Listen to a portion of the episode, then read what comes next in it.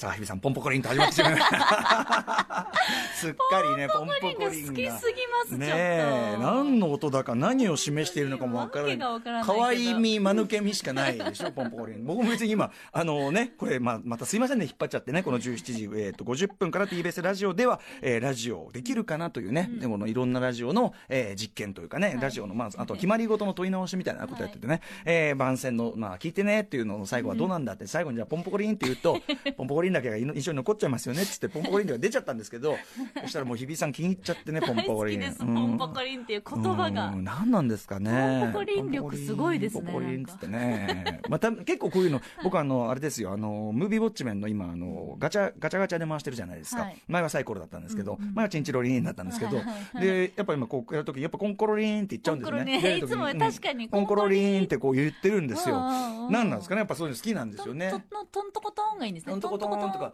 そうですね。あと、ポンポコって、やっぱポンポコがちょっと若干こう、た、たぬき感というか、や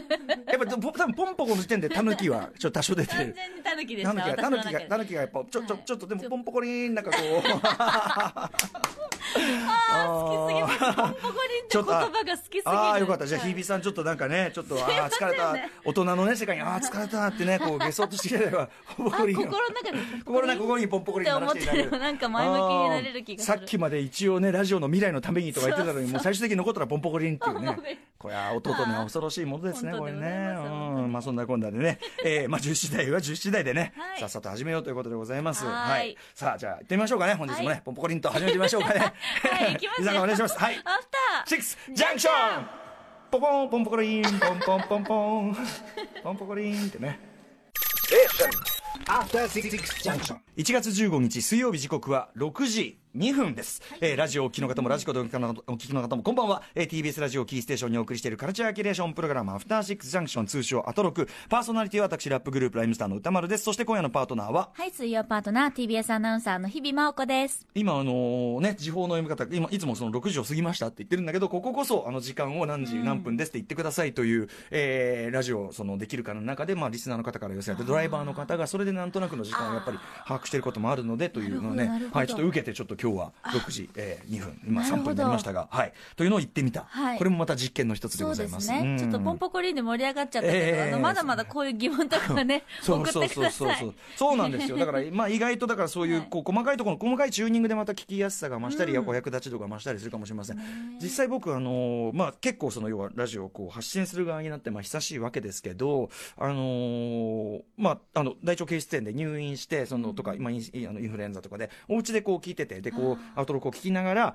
ね日比さん今日頑張ってんななんつってノートを取って。やっぱそうするとやっぱりまあこれ日頃からねあの心がけなきゃいけないことなんだけどやっぱり純リスナーの皆さんのこうあの感覚整理みたいなとこにも、あそうかとこういうとここうしないと聞きづらいなとか、分かりづらいな。だから特にやっぱさっきあのね、えー、ハシピーが橋本良文さんが、えーラジオできるかなでって言ったその最後に言ったことが印象に残る。でも実際本当そうで、うん。なんかその先ほどねあの CM の合間にね、その短期記憶的な、その、あれなんだと、音というのは、えー直前のことしか覚えてらんないみたいな。うん確かにそうかもしれない。で、ちょっとやっぱりその聞き取りづらい、まあ外国の方の例えば固有名詞とか、それをちょっとこうゲストの方がボッと言った時に、ね、それだけだと俺やっぱメモ取る派だと、あれ何何何？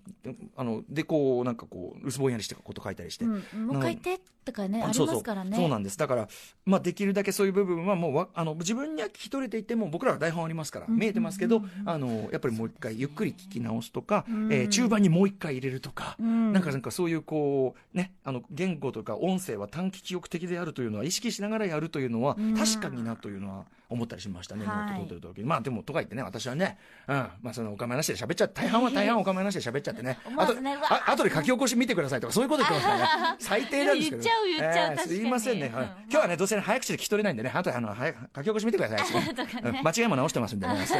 うんうん。間違い直しがあるんだまたねちょっとあの先週の堅牢地のねあのあれです、えっと、家族を思う時のあれもねちょっとちょっとあのあの大事な訂正の部分があったりするんでぜひちょっとあの、まあ、今鋭意直し中なんですけど、はい、あの書き起こし上がったらそっちも見てください、まあ、今はでもねそうやってこう喋りもあるし生放送の喋りもあるし、タイムフリーもあるし、えーまあ、書き起こしなんかも我々は積極的にやってたりしますけども、えーまあ、そういう形でいろいろね保管できるというに。ツイッターとかでも確認できるしとかもあるライブダイレクトで今日のライブ何度でも聞いてくださいってね、いつも言ってますけど、それも大事だな改めて。ねうん。あのちなみにああいうセットリストなんかも、まあ、ツイツイッターに上がったりとか、昨日だったらあのマル秘店の、えーその実際に我々が見ているビジュアルとかも上がったりしてますね、まあ、そういうまあ多角的に楽しめる時代ではあるんだけど、とはいえ、まあやっぱりね、基本は音声メディアですからというね、うんうん。ちょっと真面目な話をしてしまいましたね。えーポンポコリンでね。えーただただただポンポコリンがやっぱり一番強力ということですよね。口をついて出る言葉というのは、いいね、口をついて出る言葉ってやっぱりね、強いですね、やっぱね。ン。幼児的と言ってもいいね。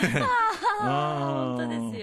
私、まあ、ちょっとね、そのだからあれなんですよね、昨日あの火曜日にですね、まあ、宇垣さんの日に、はい。あの昨日その番組終わった後にレコーディングがあったんですよ。でそのあらそうなんらですよ。でレコーディングのためにまあ歌詞を書かなきゃいけないと。で歌詞まあ7割できてんだけどそのもう、えー最後の詰めがしかもそのマル秘店のねあのー高木屋さんがさ来てあのーあれですよ。あのーさえ A 級の人はこのぐらいでやめるんだけど S 級のねそのこの展覧会出てる人はそこの詰めがさらに怠らないなんつってそんなこと言われちゃうね。れちゃいますうんねだからもう7割でまあぴょんちょんちょんと作ることもできるんだけどやっぱそこもねやっぱりそりゃそうだなと思って。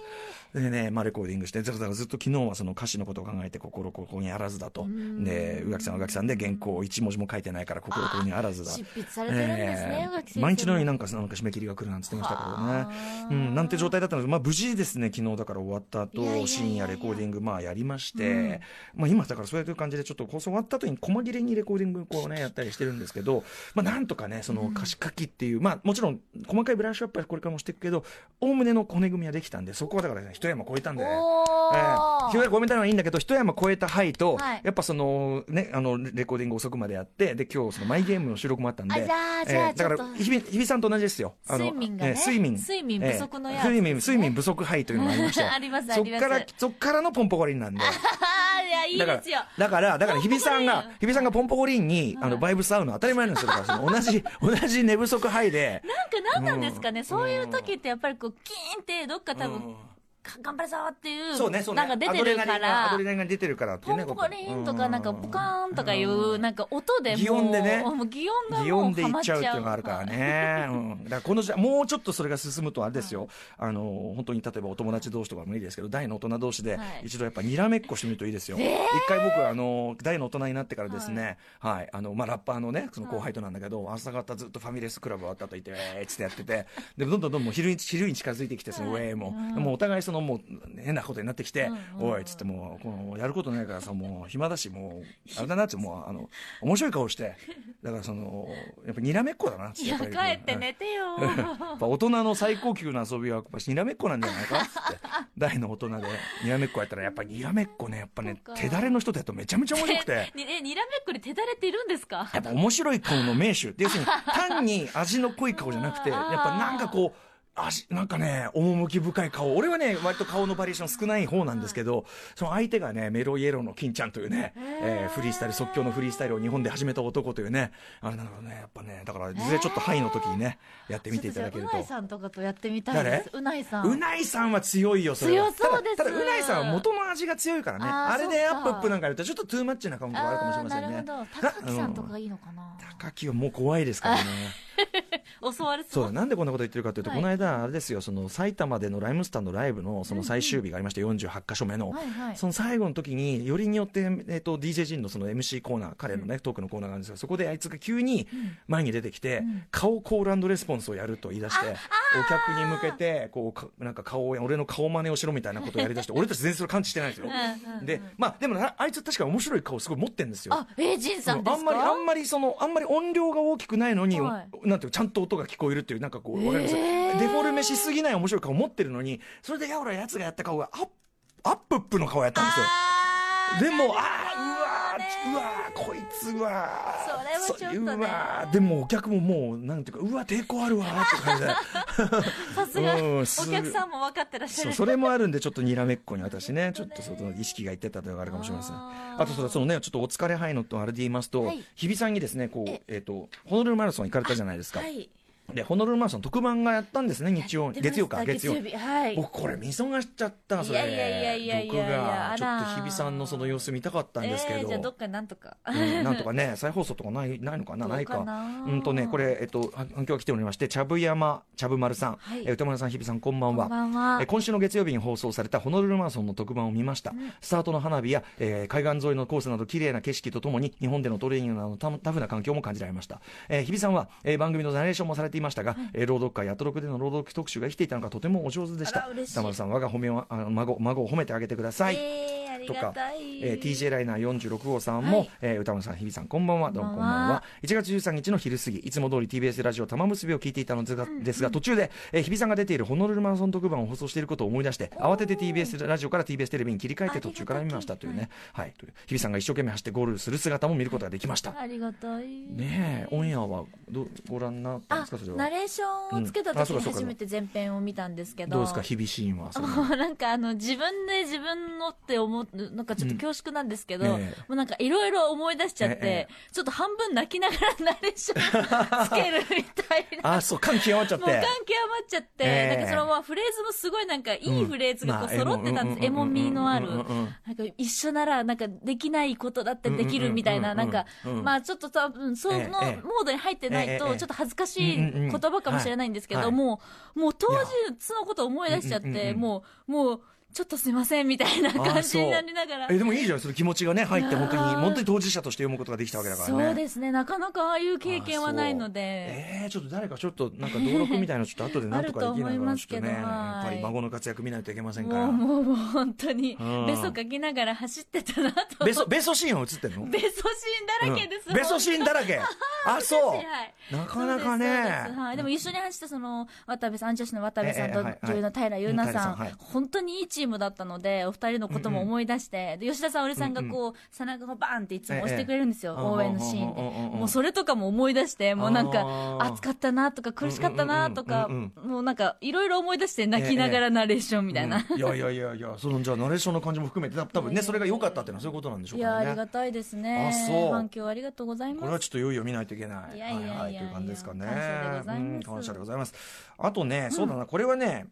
えーちょっとした豆情報というかね、これはね、えーディレクター、箕輪田君からね、流れてきた豆情報で、スター・ウォーズ、今、まあ、あの、スカイウォーカーの夜明けやってるじゃないですか、エピソード9。エピソード9、もともとコリン・トレボロワさんっていう、あの、一番知られてるのはやっぱ、ジュラシック・パーク、えっ、と、炎の、ん？あ炎じゃないや、炎のあれか、えっ、と、その前のやつか、えっ、と、あ炎のでいいのか、えっ、と、んん？ジュラシック・パー、ワールド、ジュラシック・ワールドの、あの、監督でした。コリン・トレボロワさんが、まあ、でも降板したんですけど、で、その、最初は彼が脚本書いてたんだけど、あの、それがまあ、全なしになって、で、まあ、今の感じになったんだけど、彼のその、ど脚本と言われるものがリークされた、なのか、これが本物なのかみたいなストーリーがリークされてて、やっぱりそのね、あのスカイウォーカーの予見については僕もね、いろんなことブスカブスカ言ってしまいましたけど、なんか、なんかまた別の可能性、やっぱね、そのストーリーっていうかさ、こういうのを作るのってやっぱり、ね、こっちを取るのか、こっちを取るのか。で、結果的にこっちができたりするけど、やっぱそれ以外の可能性って、特にスター・ウォーズなんていうのは、これは、紆余曲折あったからいろいろあって、やっぱこれ読むとね、あー。っていうね、例えばその僕が表の中でも言った、敵どうすんだ問題みたいなところに関して、やっぱこっちはこっちで、ああ、なるほど、こういう手かみたいなこともやっててね、なかなかちょっと面白い。ちょっとまあこれあのね、あのご覧になってない方は、ちょっとエピソード、えっ、と、スカイウォーカーの夜明けそのもののネタバラになってもあれなんで、はい、あのーまあ興味ある方はちょっとネットなんか見るとね、これ出てますんでね、はい。す。ごいなあでもどういったこういう話がいろいろ出てくるっていうのもまあ大きさを感じますねそして今はもうやっぱり私はもうマンダロリアン見まくりの早くエピソード4が公開されないかなという第4話がねというような状態になっておりますはい。はい、そんな感じで、えー、行ってみましょうかね。はい。さまざまなお城を発見して紹介するアフターシックスジャンクション本日のメニュー紹介です。この後すぐあの島尾真帆さんが電話である現場に宇多丸に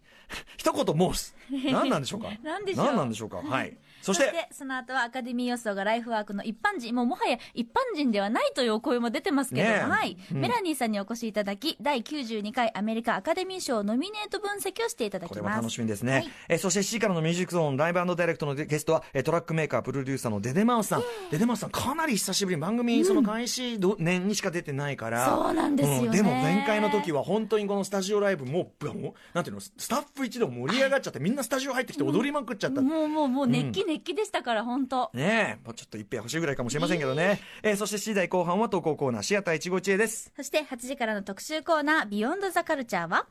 現代 J-POP シーンを支えるスウェーデン音楽作家彼らが日本のヒット曲を作れるわけを改めて考える特集 by ダイス工藤大輝よいしょ。はい、えージャニーズや LDH など J-POP シーンのヒット曲に実は大きく関わっているのが、日本から遠く離れた北欧の国スウェーデンの音楽作家、あのー楽曲のクレジット作曲なんとかっていうんでちょっと見慣れない感じの横文字あのアルファベットが並んでて、あれ外国の人なのなっていうこれ結構今多いと思うんですね。えー、知らなかった。うん。むしろ多いそっちの方がもはや。そうですか。はいえー彼らはどうして日本の音楽シーンに刺さる楽曲を作ることができるのか。もうここ10年近くはそういう傾向あるんじゃないかな。そんなにですか？はいうん。えー。毎年スウェーデンに訪れ曲作りをしているという TBS ラジオトークアバウトのパーソナリティ、えー、ダイス工藤大樹さん。まあねウィークエンドシャッフルシャッフルね土曜日の夜のバトンを渡した男ですから。いあおお会いするの久しぶりなんですけどね、えーダダイス工藤大樹さんに解説していただきます。はい、番組では皆様からのリアクションもお待ちしています。アドレスは歌丸アットマーク tbs.co.jp 歌丸アットマーク tbs.co.jp です。読まれた方全員に番組ステッカー差し上げます。それではアフターシックスジャンクション行ってみよう行ってみよう After Six Junction.